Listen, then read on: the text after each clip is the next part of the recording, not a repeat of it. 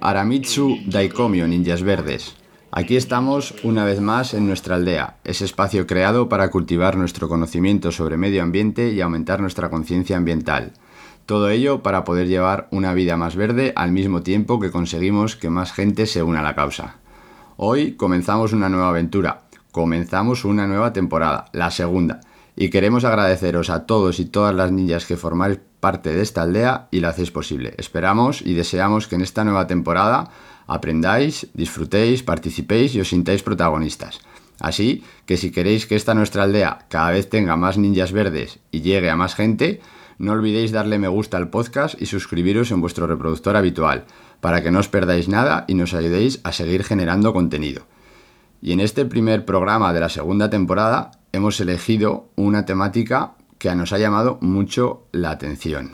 En nuestro objetivo de convertir simples ciudadanos en ninjas verdes, este primer programa lo vamos a dedicar a hablar sobre agricultura sintrópica. Seguro que muchos de vosotros no habéis oído nunca esta palabra, pues este programa va a responder a todas vuestras preguntas.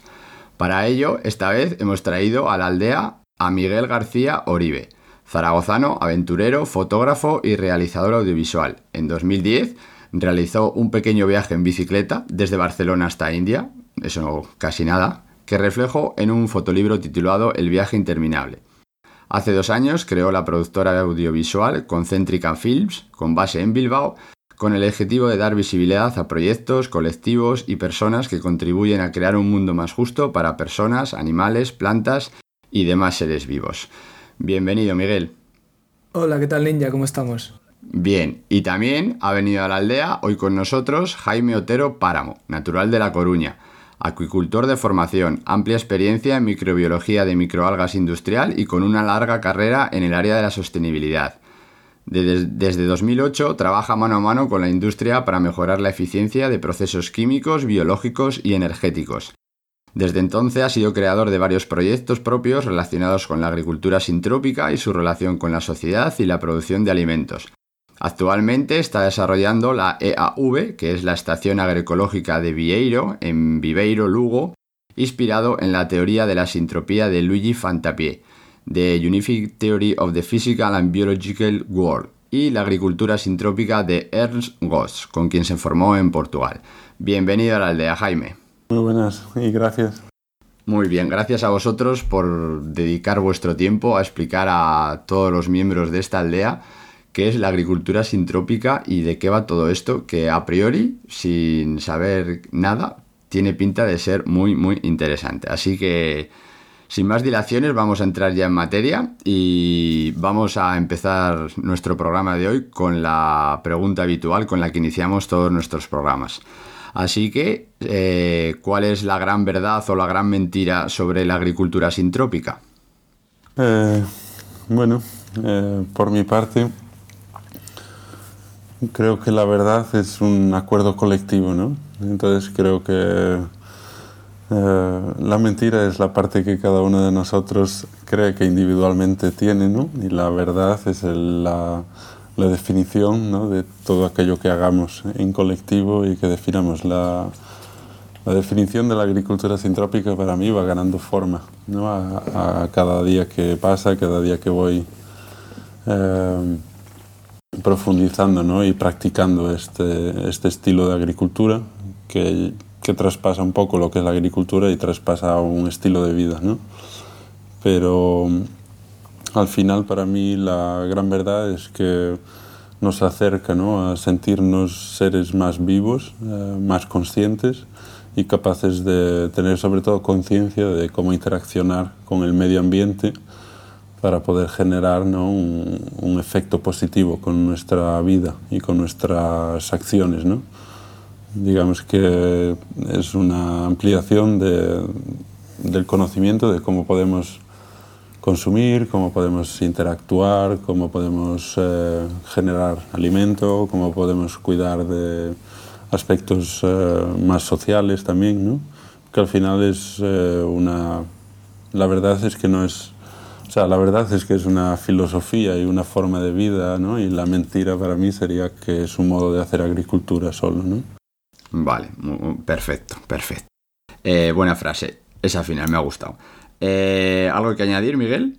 No, yo diría también que precisamente, bueno, la agricultura sintrópica viene a desmontar muchas mentiras o falsas creencias que hemos tenido hasta ahora muy, muy incrustadas, ¿no? En torno a cómo producir alimentos, cómo acercarnos a la naturaleza. Al final la agricultura sintrópica toma como referencia algo que, que no puede ser negado porque es la propia vida, es el bosque. Entonces, eh, es, para mí eso es una de las grandes verdades y es algo eh, es algo que me impulsa a, conocerlo más y también a darle más visibilidad, ¿no? Eh, yo desde que, desde, que estoy, desde que conocí a Jaime y desde que empezamos a, crear este proyecto, pues se me han caído muchas, muchos mitos o muchas, mm, eso, muchas cosas que yo creía ciertas y te das cuenta de que, bueno, pues que estábamos bastante equivocados. Ha mencionado proyecto, luego entenderéis por qué lo del proyecto porque estos, estos dos ninjas que nos acompañan hoy tienen entre manos un ataque ninja de grandes dimensiones que luego os explicaremos. Pero vamos a empezar, vamos a empezar por el principio. Típica pregunta de examen de primero de la ESO para que todo el mundo se vaya situando. ¿Qué es la agricultura sintrópica?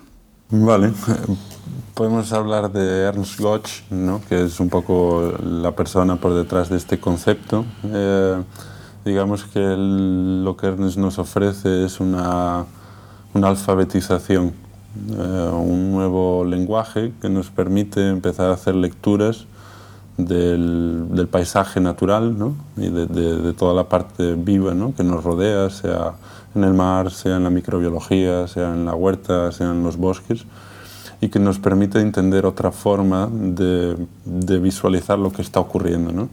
Entonces, la agricultura sintrópica nos invita a que a través de esta alfabetización podamos eh, construir nuevas relaciones con el medio natural a través de la cooperación y el amor incondicional, ¿no? Eh, pues eliminando conceptos ¿no? como plagas, eh, mucha cultura bélica ¿no? que arrastramos de nuestra historia, como decir que bueno, se me están, me están atacando ¿no? mis coles, me están atacando mis manzanas, ¿no? es algo recurrentemente escuchamos ¿no? en, la, en, el lenguaje popular agrícola. ¿no?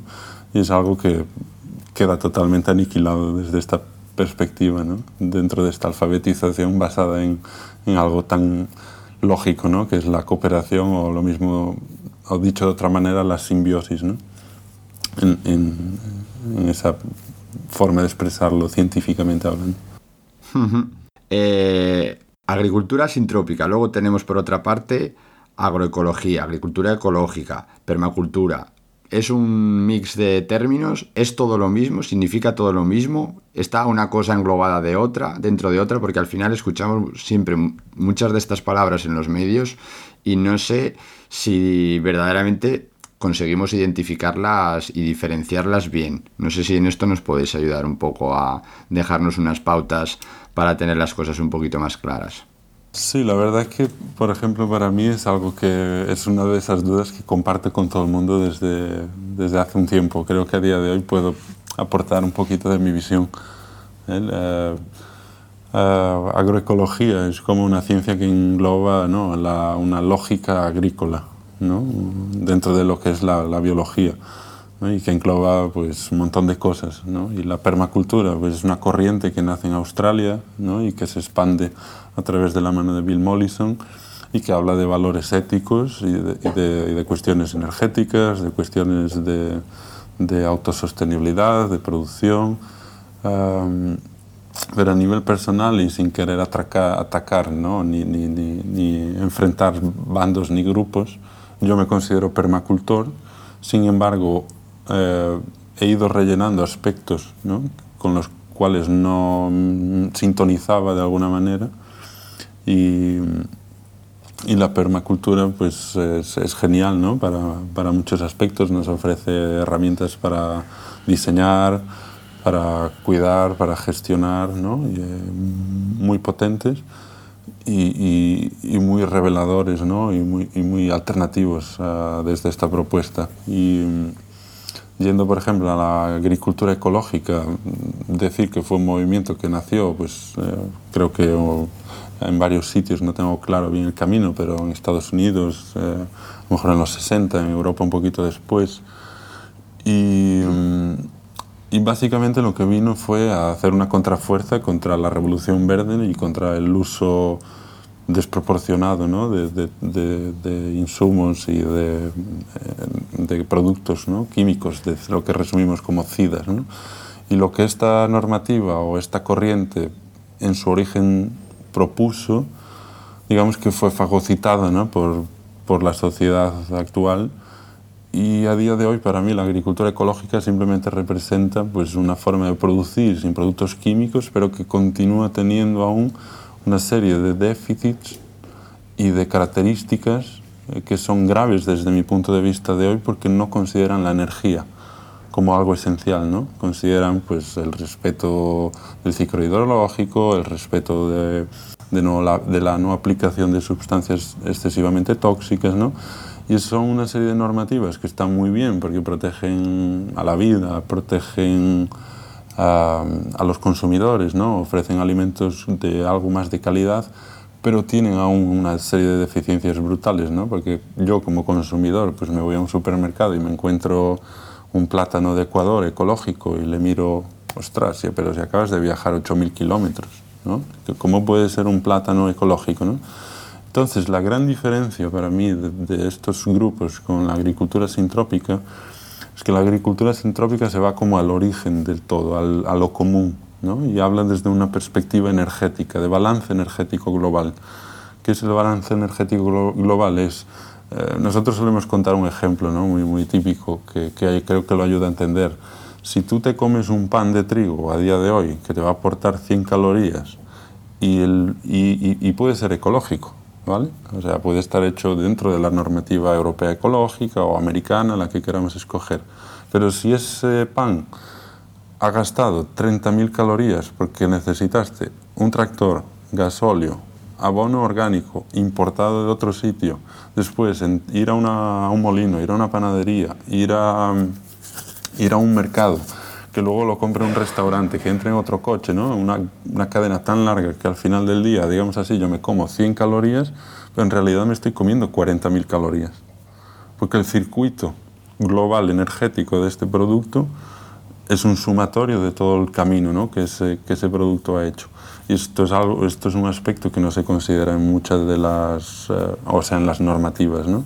Entonces hay una mirada más profunda para que en términos prácticos, al final lo que la agricultura sintrópica propone es eh, una propuesta energética, ¿no? que, que miremos al alimento como algo eh, que tiene un impacto local y global, ¿no? y, y, que al final eso es la real, el, el, el real momento de cambio, ¿no? de punto de inflexión para realmente alcanzar la neutralidad y el paradigma ¿no? que para mí se abrió con la agricultura sintrópica de no cómo dejamos de hacerlo mal o no cómo dejamos de, de consumir demasiados recursos, sino cómo conseguimos generar recursos. O sea, ya no es cómo ir a la neutralidad, sino cómo generar un saldo positivo energético con nuestra actividad. Y aún por encima, teniendo placer y siendo dentro de lo posible feliz haciéndolo. ¿no? Es bueno, es, es, es, diría, por finalizar y resumirlo, es como un par de, de, tuer, de vueltas de tuerca más. ¿no? Es, es, otro, es un poquito más, ¿no? Un poquito más. Eh, otra vez más sale, y esto, es, esto hay que aprender a diferenciarlo, y los ninjas tienen que ser cada vez más capaces de diferenciar entre algo ecológico y algo sostenible porque no tienen por qué ser la misma cosa. Hay veces que sí, que algo es ecológico y sostenible y hay veces que puede ser ecológico pero no sostenible como los ejemplos en los que nos ha puesto Jaime.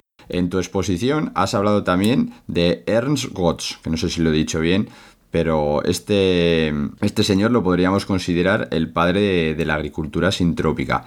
Eh, ¿Qué nos podríais contar sobre algo de su historia? ¿Quién es? ¿Qué, su vida? ¿Qué ha hecho? ¿Proyectos? Algo para conocerle un poco mejor. Sí, bueno, eh, eh, espero no equivocarme y, eso. luego probablemente quien quiera conocerlo más, escribiendo su nombre, podrá saber un poco más de su historia, ¿no? Pero Aquello que me ha llegado y aquello que sé es que nace en Suiza, eh, está en torno a los setenta y pico años ahora, ¿no? y después de haber nacido y vivido en una zona rural de Suiza y haber contactado de alguna manera con la cultura indígena, agrícola ¿no?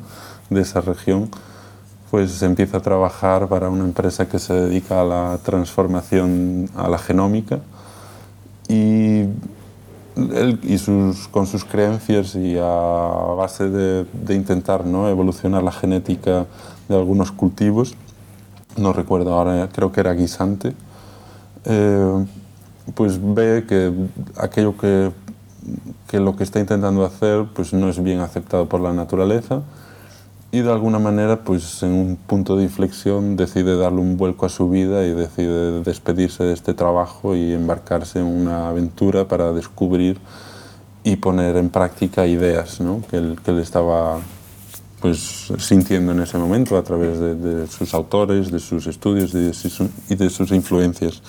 Y un poco la historia que, que nos llega hoy ¿no? es que se va en el 84 a República Dominicana, conoce modos agrícolas indígenas, contacta con, con la cultura principalmente indígena ¿no? de esa región del planeta y de dos años después se instala en Brasil, compra una tierra que se llamaba Fugidos da Terra Seca, que es eh, gente que, que, escapa de la tierra seca, ¿no?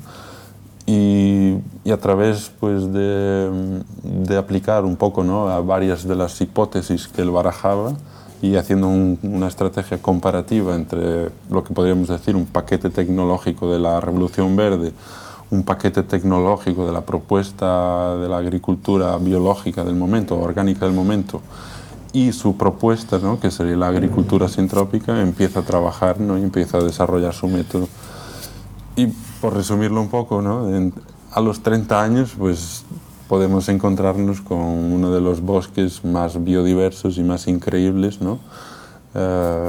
En, en, la zona donde habita, él vive en Brasil, en la zona de Bahía, y, en, y, actualmente, pues, entre otras cosas, se dedica a la producción de cacao dentro de una, de, un, de una zona, ¿no? de, de, un, de un espacio de aproximadamente 350 hectáreas, de las cuales solo utiliza unas 5 para su producción de cacao y el resto pues está ya en un modo de, parque de conservación, aunque a Ernest, le, si, esto, si escuchase a Ernest esta palabra me daría, me echaría un rapapolvo porque Ernest y, y, esto sirve de, de, también de aprendizaje, dice que las áreas no, son, no deben ser áreas de conservación, sino que áreas, las áreas ag agrícolas o agroforestales del futuro tienen que ser eh, áreas de inclusión permanente. O sea, que significa que nosotros podemos volver a, a, a vivir, a producir ¿no? y a ser felices dentro de un ecosistema que nos dio a luz, ¿no? que, que nos hizo aparecer en la evolución de las especies. ¿no? Entonces, eso es un poco su historia, enlazándola con su trabajo. ¿no?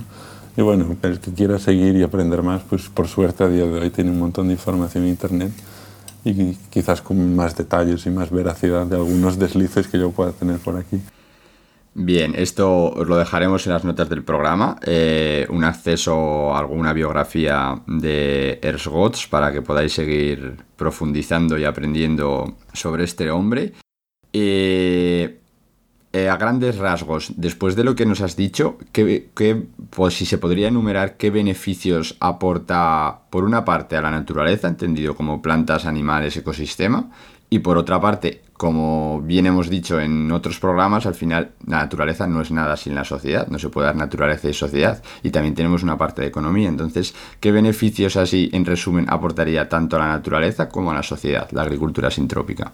Para, para mí algo así muy, muy, muy resumido sería como la integración ¿no? de esas partes que tú describes.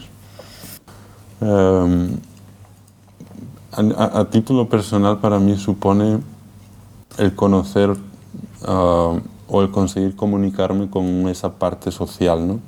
que dejamos fuera de la parte social. O sea que para mí ahora todo ser vivo y, toda esa parte natural ya forman parte de, de, una igualdad de consideración social para mí. ¿no? Todos son individuos, todos forman parte, todos tienen su función, todos interaccionan y comunican unos con otros. ¿no?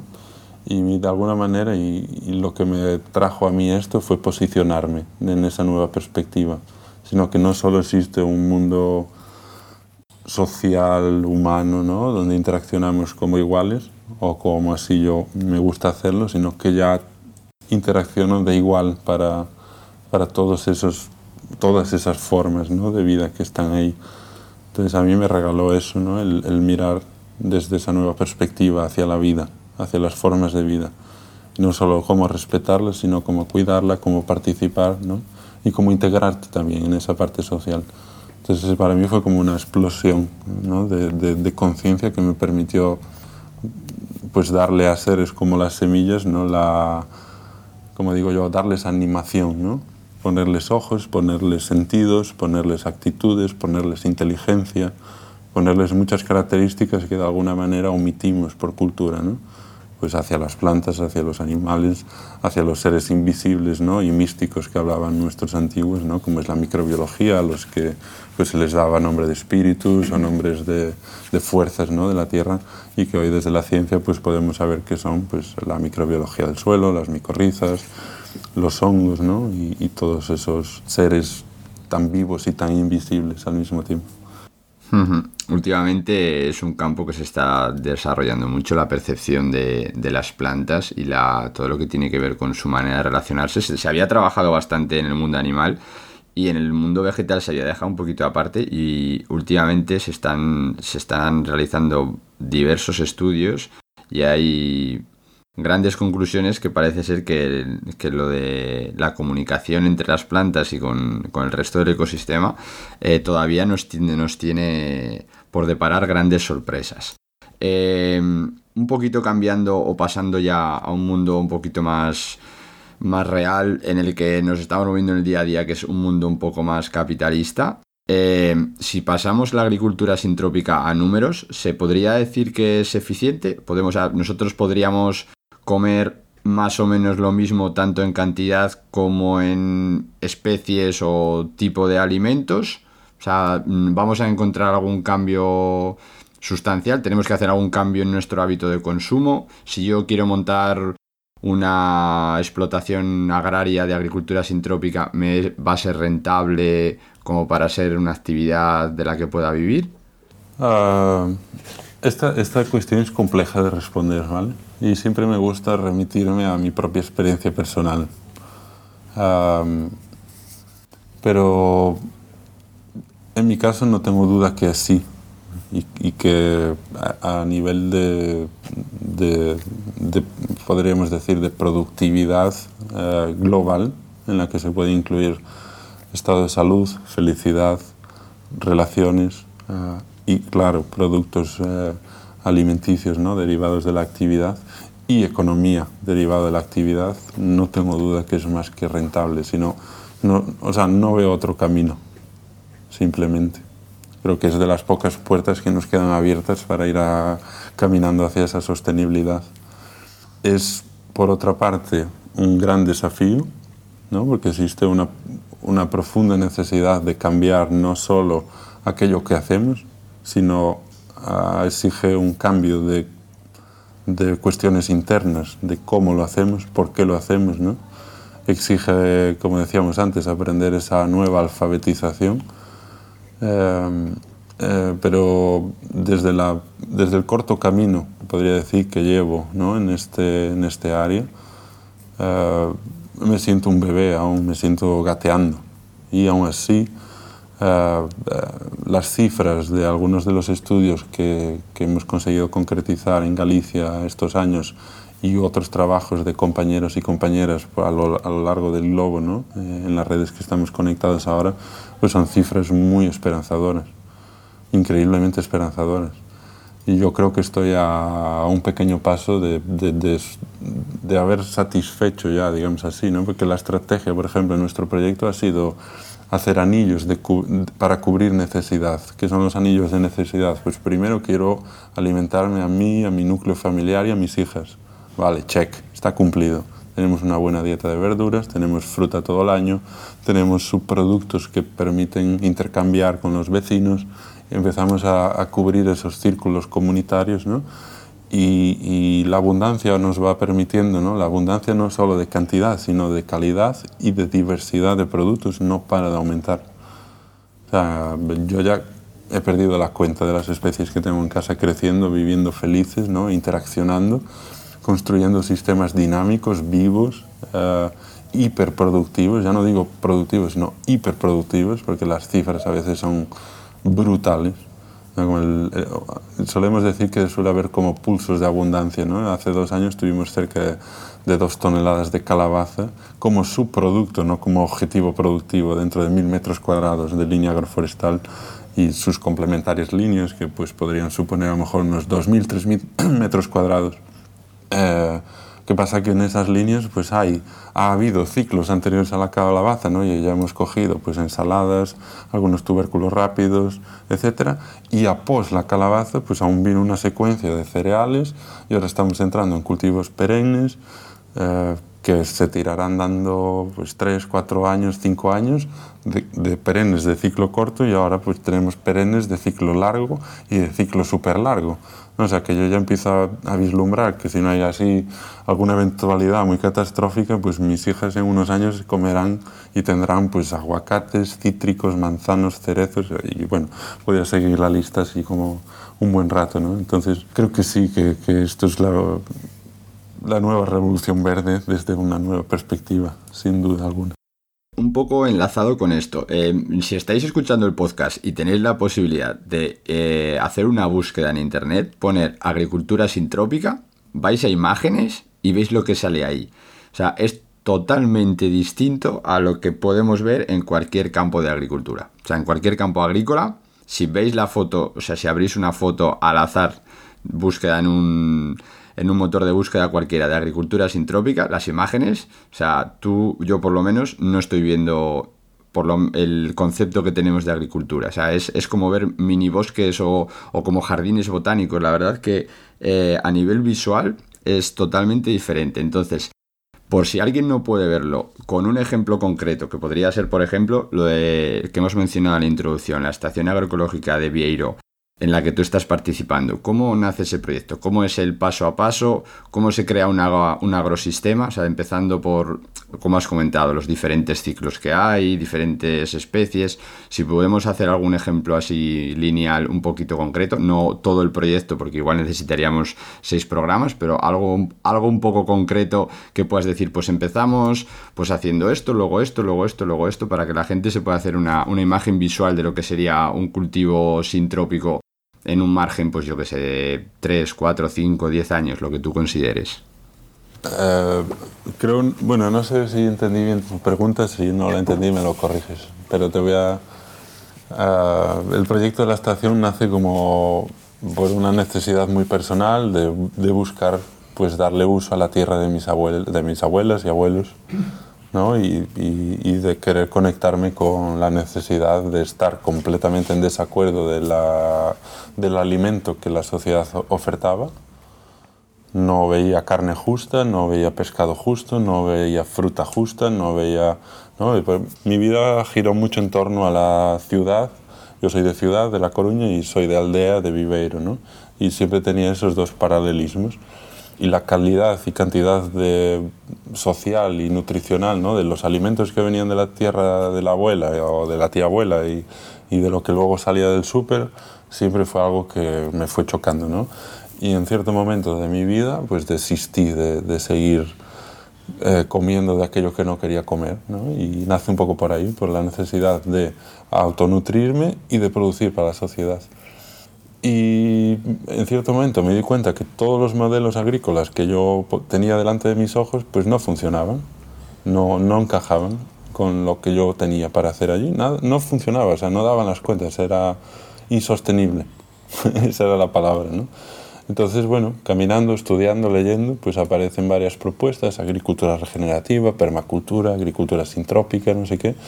Y se transforma un poco, como suelo explicar, pues en un mini laboratorio de desarrollo personal en el que me doy cuenta que voy aprendiendo tanto, que voy generando conocimiento que puede ser interesante, ¿no? Y un día hay un clic y dices tú, hostia, y al final el producto pues puede ser enseñar, ¿no? Eh, em, como en cierto momento me di cuenta que estaba en un momento de punta de lanza, ¿no? De pionerismo, en el que nadie alrededor sabía nada de lo que yo estaba haciendo, ni lo entendía, y que al final la gente me demandaba, oye, ¿por qué haces así, no? Y ya salto directamente a, la otra parte que creo que me estabas preguntando, ¿no? ¿Cómo se puede iniciar esto? Es básicamente, y que es algo que, que, que, enseñamos mucho en las formaciones, pues es cómo se inicia una unidad, ¿no? ¿Cuál es la unidad mínima?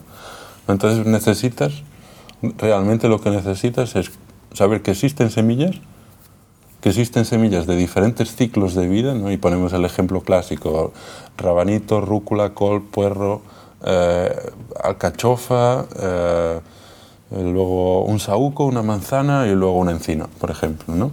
Entonces, esto, ¿qué, qué, qué, comparten estos ciclos de vida? Pues que son todos seres vivos, que, pueden, que son plantas, ¿no? y que se pueden colocar todos el mismo día y en el mismo momento, en el mismo, eh, vamos a decir, círculo de 20 centímetros en el suelo. ¿no? Entonces lo que ocurre ah, cuando yo combino esto ¿no? es lo que desarrollo es un nido agroforestal. Y el elemento esencial para el nido agroforestal es que tengas semillas de, de, diferentes ciclos de vida y que estén colocadas donde pueden germinar, que es el suelo. Es simple, ¿no? Pero bueno, claro, luego podríamos hacerlo mucho más complejo, ¿no? Y surgirá un montón de dudas y, y, y no se pelean y no, y no se beben el agua unos de otros y, y no se van a estorbar y, y, eso no se va a hacer muy grande, ¿no? Pero bueno, pero para resumir, ¿no? La unidad mínima es coge las semillas que puedas, mételas en lo más juntas que puedas y mira lo que pasa. ¿no? Para, para, invitar a, para provocar, ¿no? Invitar a todos esos ninjas que empiecen a jugar, ¿no? Sí, o sea, es, es... Para ver qué pasa, o sea, que la gente de las ciudades que no se corte, que lo hagan en las ventanas, en el cuarto de baño, donde le apetezca. La verdad es que se lo, se lo ponemos fácil, ¿eh? si lo pueden hacer en una maceta y solo tienen que echar todas las semillas que puedan, la verdad es que fácil a priori, se lo, a priori se lo hemos puesto. Luego ya los resultados ya nos irán, ya nos irán contando cómo ha ido la cosa. Eh, otra cosita. Eh, en este periodo que estamos, en el de emergencia climática y en el que todo, cada día que pasa vemos que la situación es más complicada, ¿Cómo puede ayudar la agricultura sintrópica a combatir o a mitigar los efectos del cambio climático? Bueno, quizás esta, esta pregunta viene muy bien para compartir algo que llevamos repitiendo mucho estos días. ¿no? Existe un, un momento social tecnológico que, enfocas, ¿no? que se enfoca mucho en las energías renovables en este momento. Y yo, como parte ¿no? de, de, de, esta mirada y desde hace mucho tiempo y por mi experiencia y trabajo en, en, en, áreas relacionadas con esto, cada día me agarro más a la tecnología que yo realmente admiro, ¿no? que, es el, que es el bosque. Eh, y sin ir al bosque aún, porque creo que podría ser más complejo, si nos limitamos a hablar del árbol, podemos entender el árbol como un sistema energético genial, ¿no? Porque y diciéndolo fácil y rápido, el árbol está ecofisiológicamente diseñado para captar luz, punto uno. Eh, dos, captar agua. ¿no? Entonces es, es, es un acumulador ¿no? de, de, luz y de agua en primera instancia. Para después conseguir crear sus cadenas de carbono y sintetizar ¿no? las celulosas, glucosas, ligninas, ¿no? todos estos elementos que forman o que constituyen su estructura elementar necesita el CO2, ¿no? tan, tan hablado ¿no? en este tema. Entonces podemos decir de alguna manera que un árbol es un, es un panel solar y, y, es un condensador de agua. ¿no? Entonces tenemos ahí dos necesidades cubiertas ¿no? que afectan al clima. Cuando se hace fotosíntesis se enfría, ¿no? entonces también es un aire acondicionado.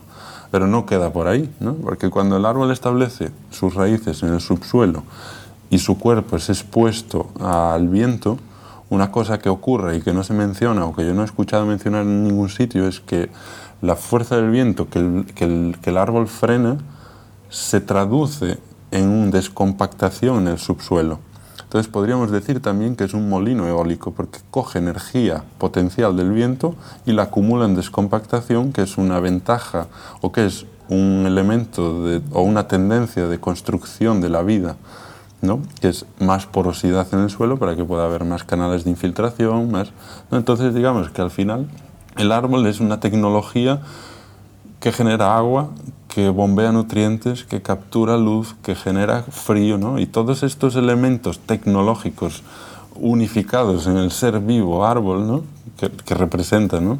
Una, una célula del bosque, pues es, es, la tecnología que las tiene todas. O sea, que la humanidad está proponiendo subdividir las tecnologías y hacer tecnologías con unas eficiencias relativamente lejos aún de lo que es la simplicidad del árbol, ¿no? Y que por encima esa tecnología viene encapsulada, ¿no? Si nosotros miramos que una semilla de una secuoya puede pesar un, unas milésimas de gramo y que a lo largo de 2000 años de vida puede llegar a generar ¿no? una cantidad abismal de energía y un saldo positivo para la vida de tal dimensión, no sé qué estamos esperando. ¿no? Hablamos de crisis climática, hablamos, hablamos de, crisis, de crisis energética. Giremos la mirada ¿no? hacia las tecnologías que, que están ahí, que han estado ahí siempre ¿no? y, y, que, y que no las estamos considerando. ¿no? Y, esa es una, una, pregunta que yo dejo ahora, ¿no? ¿Por qué?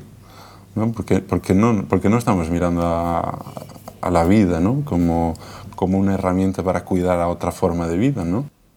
Enlazado, enlazado un poco a lo que dices, eh, a mí me gustaría preguntaros a los dos, y como tú muy bien has dicho, se lo lanzamos a todos los niños de la aldea.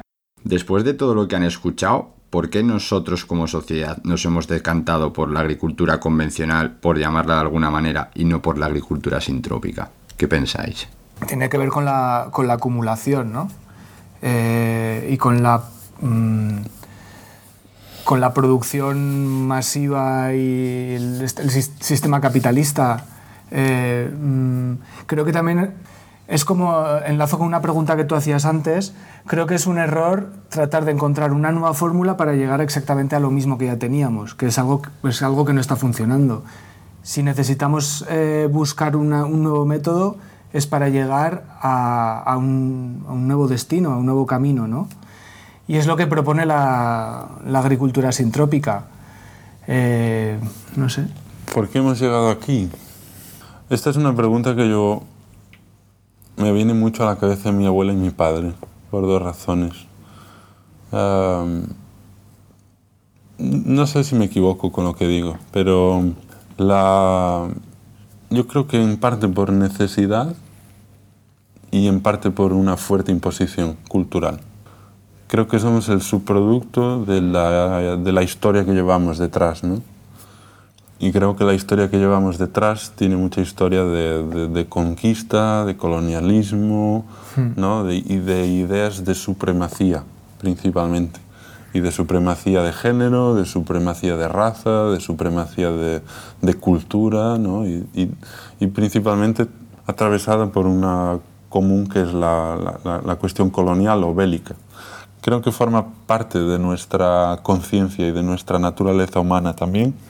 Y creo que se ha estado expresando ahora por alguna cuestión de necesidad también, por eso dejo que ha sido por una, por una cuestión contextual, ¿sabes? Uh, y muchas veces forzada por, por, parte de sectores de la sociedad, ¿no? Con lobbies o, bueno, sectores de poder. Y creo que de alguna manera si miramos a la sociedad o la civilización como un colectivo, pues están empezando a expresarse individuos, que podríamos decir que es, que es epigenética social, ¿no? que, que, empiezan a darse cuenta que el organismo colectivo social se va a la mierda y que tenemos que cambiarla de alguna manera. ¿no? Y, y, que tenemos que hacer una revisión y una limpieza muy profunda de lo que somos ¿no? y, y, y de los vicios que traemos ¿no? de atrás. Dos preguntitas rápidas y nos metemos ya de lleno con el proyecto. La primera sería que si se puede aplicar la agricultura sintrópica en cualquier lugar. Yo ya casi como mini experto ninja en agricultura sintrópica diría que sí, porque si lo puedo hacer en una maceta, intuyo que lo puedo hacer en cualquier lado. Pero no, os lo confirmáis vosotros. Y luego hemos hablado todo el rato de agricultura sintrópica, pero ¿podría existir o existe la ganadería sintrópica? Es decir, aprovechar un bosque o unos servicios agrosistémicos para ganadería. Eh, a ver, la agricultura sintrópica se puede aplicar en cualquier lugar.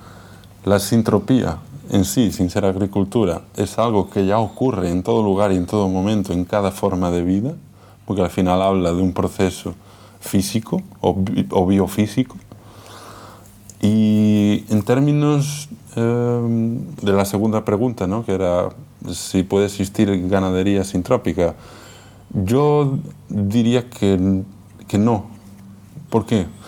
Porque dentro de lo que es la agricultura o la agricultura sintrópica ya están considerados los animales. ¿no? Como mencionaba antes, la inclusión de un ser humano dentro de un bosque que genera un saldo positivo significa que el animal es, o sea, que el ser humano es un animal que participa dentro, ¿no? Entonces es totalmente viable y es obligatorio y necesario que los animales formen parte de ese sistema, ¿no? Porque al final se trata de comprender que existe una unificación entre un sector llamado dentro de la biología ¿no? y, de, y de, la, de, la, segregación, de la explicación de los sectores de la vida, ¿no? del sector fotosintético con el sector respiratorio o el sector animal y el sector fúngico. ¿no? Entonces, en la agricultura sintrópica se considera el todo, ¿no? el pájaro, el hongo y, y el animal y la planta, ¿no? porque al final son individuos, pero que forman parte de un mismo organismo, de un mismo colectivo, ¿no? que interactúa y, y que comunica y que construye de forma colectiva y que forma parte de un otro orden, ¿no? de un otro organismo superior. Superior porque los contiene a todos, no, no porque sea especial, ¿no? sino porque interacciones, ¿no? Y es innegable que tú respiras, y diciéndolo de una forma muy, muy barata, ¿no? Tú respiras pedo de árbol y bebes pis de árbol, ¿no? Y, comes lo que la, lo que la naturaleza te, te ofrece, ¿no? y ese sector de la naturaleza pues ofrece a todo el resto, ¿no? porque las plantas son las únicas que inyectan energía en ese cuerpo. ¿no? Mm, dentro un poco de, de, lo que sería un poquito más la parte de la ciencia, yo entiendo que la agricultura sintrópica como tal es, es relativamente nueva si tenemos en cuenta, eh, por ejemplo, pues yo que sé, biología que estamos hablando de cientos de años. A nivel de, de botánica expresamente o del mundo de la ciencia, ¿qué opiniones hay? ¿Hay investigaciones? Eh, ¿Hay respaldo científico? ¿Todavía es una cosa demasiado nueva? Depende de en qué, en qué región del planeta hablemos. ¿no? Ernest lleva pues ya casi 35 años eh, trabajando en Brasil.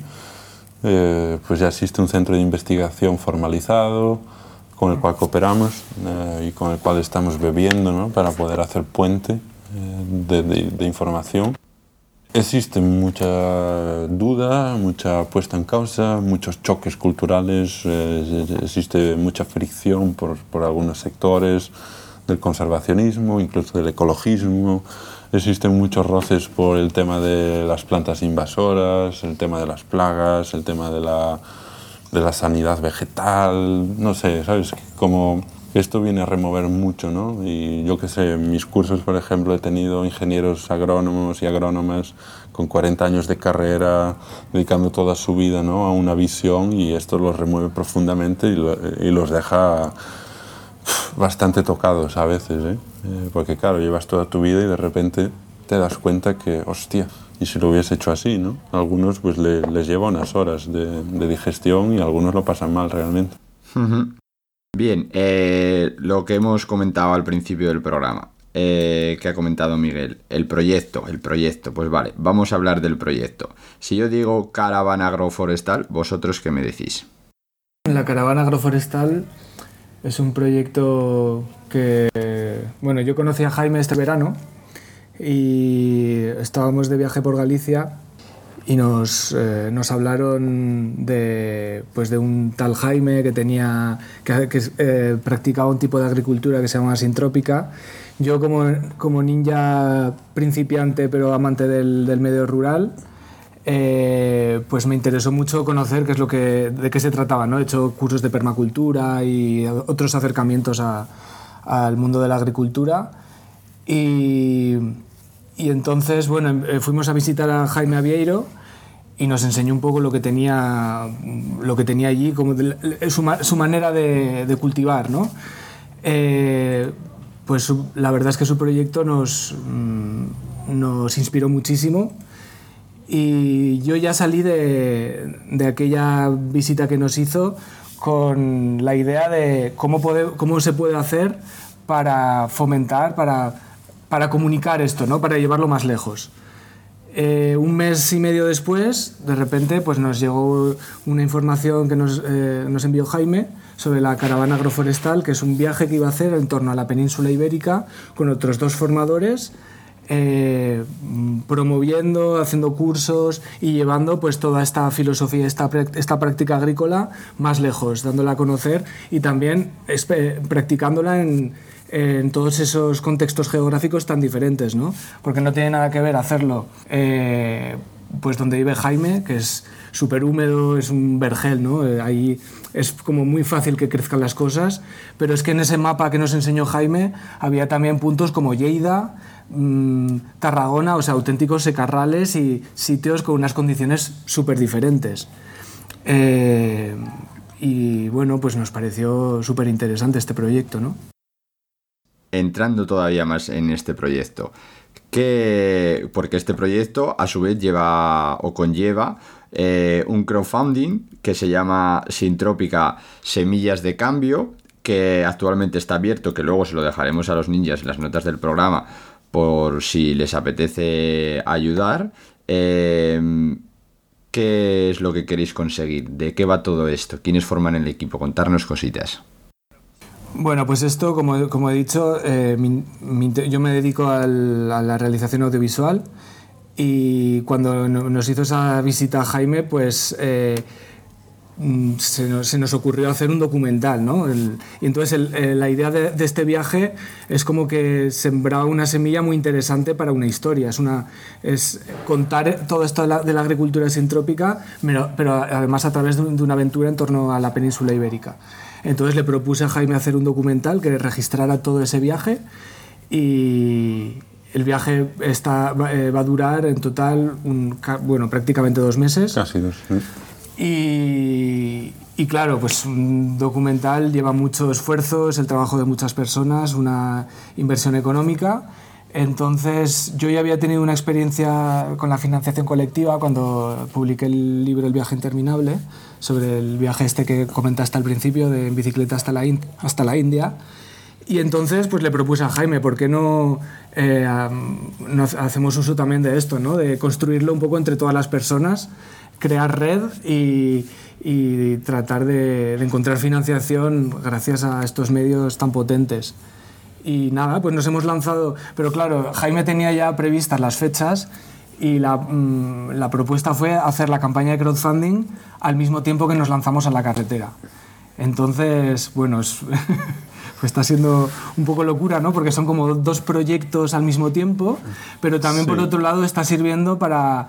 Eh, para dispersar estas... estas... Yo, yo, casi lo veo como una onda, ¿sabes? Eh, en un momento en verano me entró la venada de recuperar un sueño viejo, ¿no? Y empecé a, pensar y empecé a contactar personas cuando nos visitasteis. Eh, como en mi discurso de esos días estaba siempre comentando detalles, cositas, y de alguna manera cayó ahí la semilla, ¿no? En, en su cabeza, luego la, la idea germina, se viene para acá y yo luego me emociono, ¿no? Empiezo a contactar más gente, más gente, ¿no? Y, y sí, y oye, ¿por qué no, no? Si las cosas brotan, vamos a cuidarlas, ¿no? Y, y, no nos prendamos por el miedo, ¿no? Como solemos hacer en la sociedad, de decir, oye, hay energía para esta, bueno, pues vamos hasta ahí. Y, y el camino, la verdad, que nos, estaba, nos va alimentando de energía, ¿no? Cual luz llega a una hoja y puede echar un nuevo brote y otro brote más, ¿no? Y vamos creciendo y creciendo. Si bien es verdad que es, verdad que ha habido muchos, muchos obstáculos. O sea, en, realidad, puesto sobre la mesa todo el proyecto, había muchas razones para echar el freno, para decir, uy, esto no va a ser rentable, va a ser muy difícil, no nos van a seguir las cuentas, va a ser mucha convivencia. Hay muchas cosas que el miedo te tira ahí, pero pero es que la pasión que tenemos es mucho más fuerte que, ese miedo, ¿no? Y por eso es lo que nos está impulsando. Sí, para mí, bueno, creo, no sé si se mencionó, pero un poco también el pilar para mí esencial de este viaje es imitar un poco a los pájaros, ¿no? Que llegan en la época de la abundancia, cogen semillas, se mueven, ¿no? Y esa estela o ese coste o ese impacto medioambiental, ¿no? Generado por mover equipos, personas, combustibles, coches y no sé qué, pues hay un compromiso por parte de mi propuesta que que a veces me enfado, ¿no? Con el equipo y no sé qué, porque se van olvidando, pero tenemos que plantar árboles, ¿no? Mejor dicho, tenemos que sembrar árboles, ¿no? Entonces a día de hoy pues ya hemos hecho eh, un montón de siembras, ¿no? Y a cada proyecto que pasamos, entre 2.000, 3.000, algunos 10.000 árboles han quedado por evento, ¿no? Eh, sembrados, así que al final del viaje es ese, no, no solo predicar cómo podemos hacer algo, sino que vamos a hacer ejemplos de cómo podemos hacer algo y vamos a dejar ejemplos a lo largo del camino, ir recoger y llevar, ¿no? y al final todo en torno a esta semilla, semilla real, semilla biológica ¿no? y semilla cultural, semilla ideológica ¿no? también por detrás.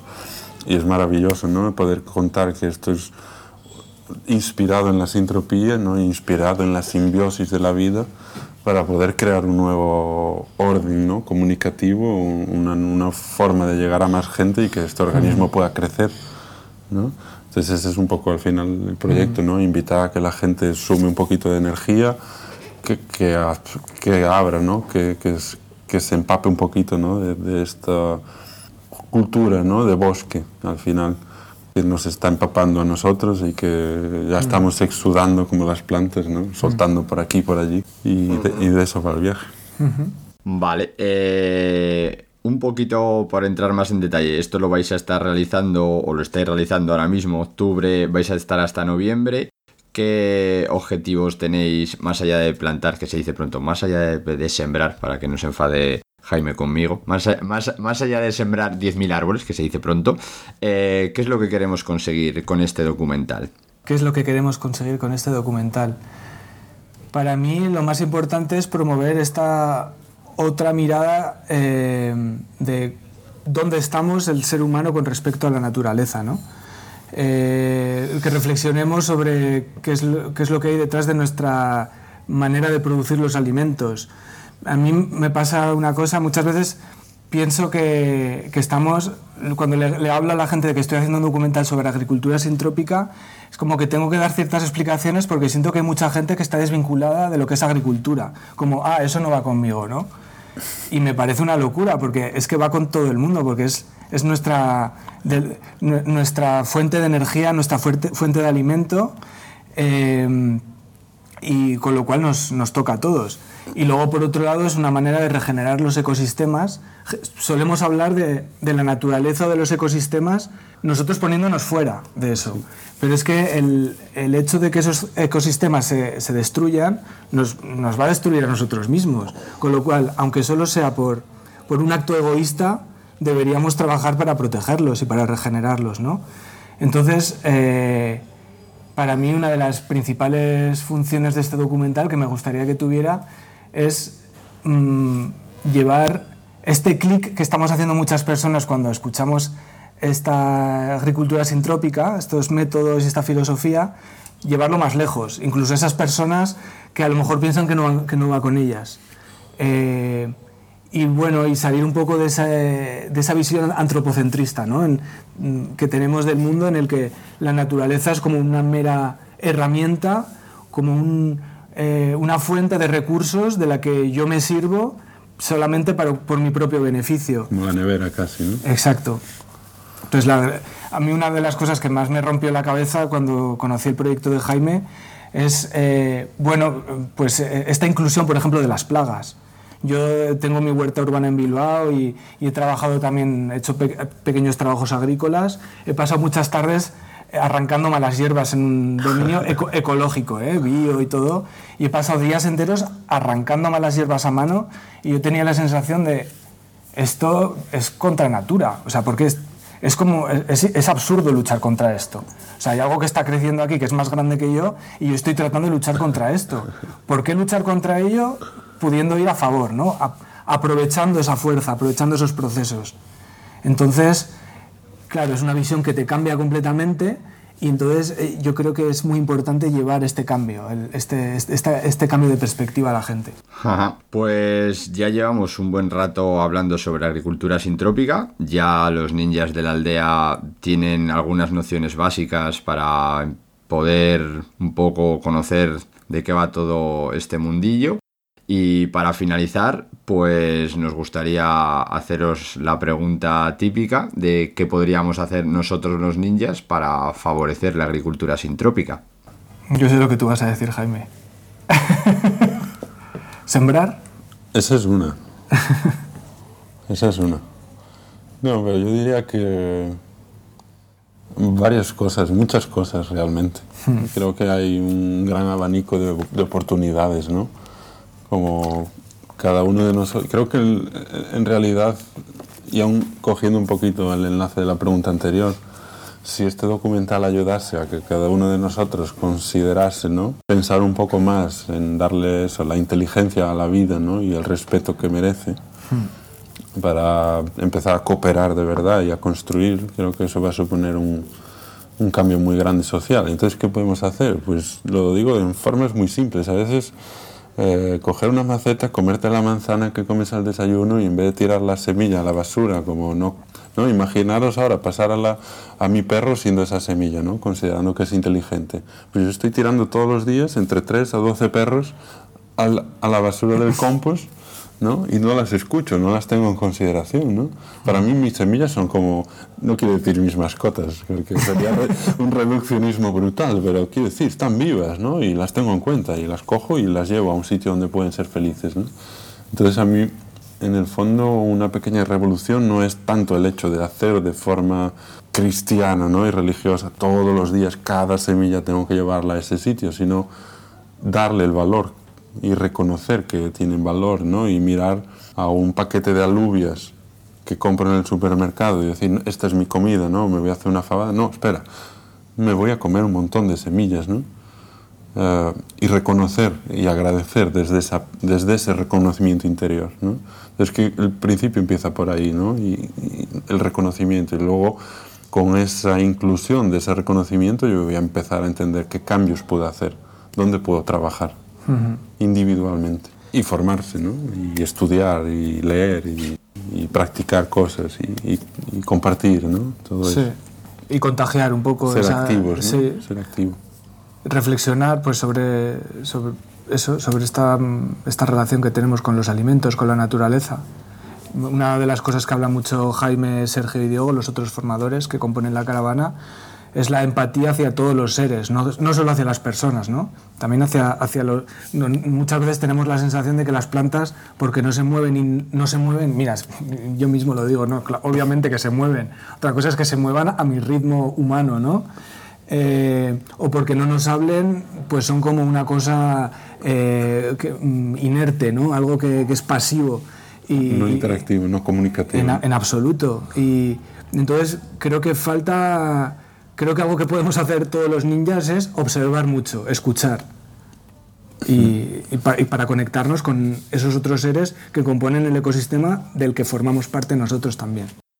Maravilloso. Pues nada más que añadir. Jaime, Miguel, ya sois miembros de la aldea del Ninja Verde con todos los honores. Así que pues ahora ha llegado vuestro momento. Nos podéis decir al resto de la aldea cómo os podemos contactar, saber un poquito más de vosotros, el proyecto, los trabajos que lleváis a cabo, todo lo que nos digáis que lo dejaremos en las notas del programa.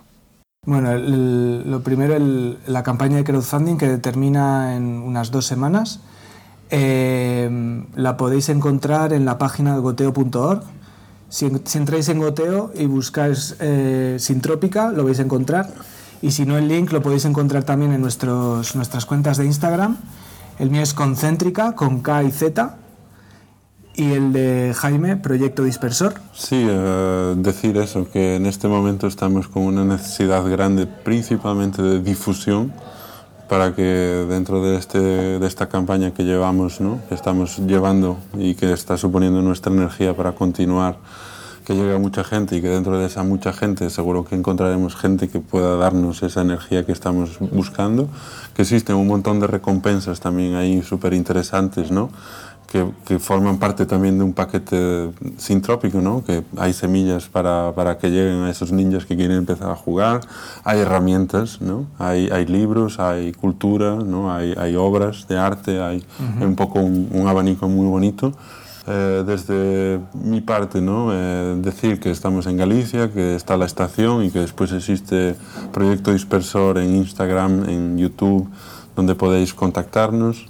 Eh, deciros también que, por mi parte, que este proyecto se está financiando a través del acceso, de dar acceso a las personas, ¿no? a la sociedad, a herramientas de uso agroforestal que nosotros desarrollamos, usamos y, vendemos y también ahora estamos empezando a colaborar con otras amigas y amigos ¿no? y, otras nacionalidades para traer cultura de bosque y vamos a facilitar, os dejaré aquí un correo que es culturadebosque.com donde eh, pues dentro de nada espero bueno, decir que ya tenemos la versión portuguesa del libro, ¿no? tanto en el crowdfunding y en cuanto el crowdfunding finalice, pues ya la podremos disponibilizar para todos aquellos que quieran leer uno de los únicos libros que existen en este momento con muy buen trabajo de algunos alumnos de Ernest y que espero que en un año o un poquito menos, a ser posible medio año, tengamos ya ese mismo libro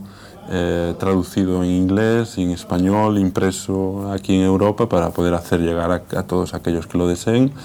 Y que dentro de este proyecto de cultura de bosque también estamos trabajando con personas de, nuestro ámbito para desarrollar pues, nuevos libros, cuadernos eh, para todos los ámbitos infantiles.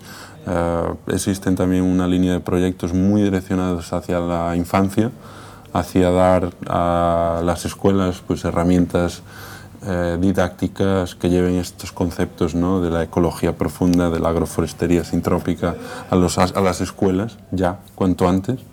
Eh, y hay un trabajo muy bonito ya hecho ahí, aunque tiene muy poca voz aún y tiene muy poca representación.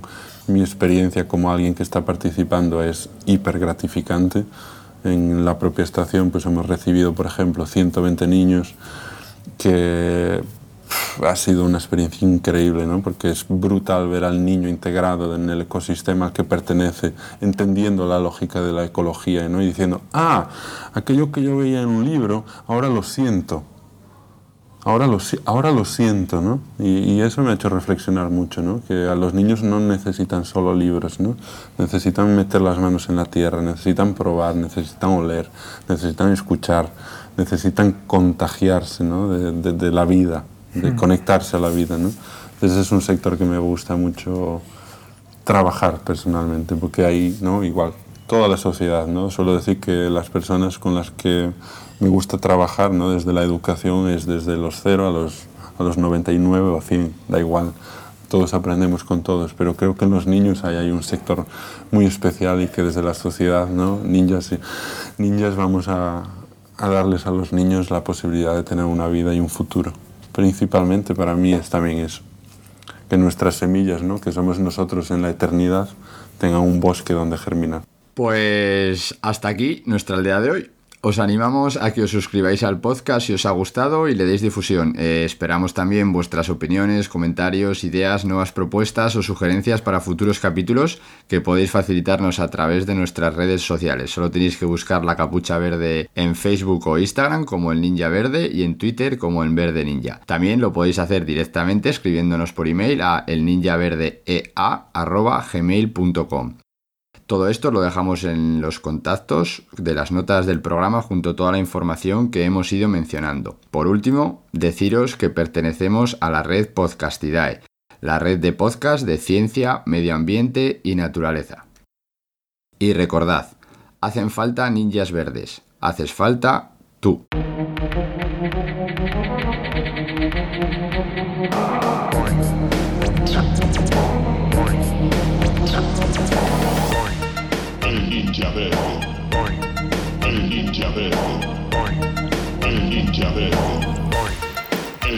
Eh, yo no perreo, yo gorrioneo, conocimiento y atracción. Eh, yo no perreo, yo gorrioneo, conocimiento y atracción. Ninja verde.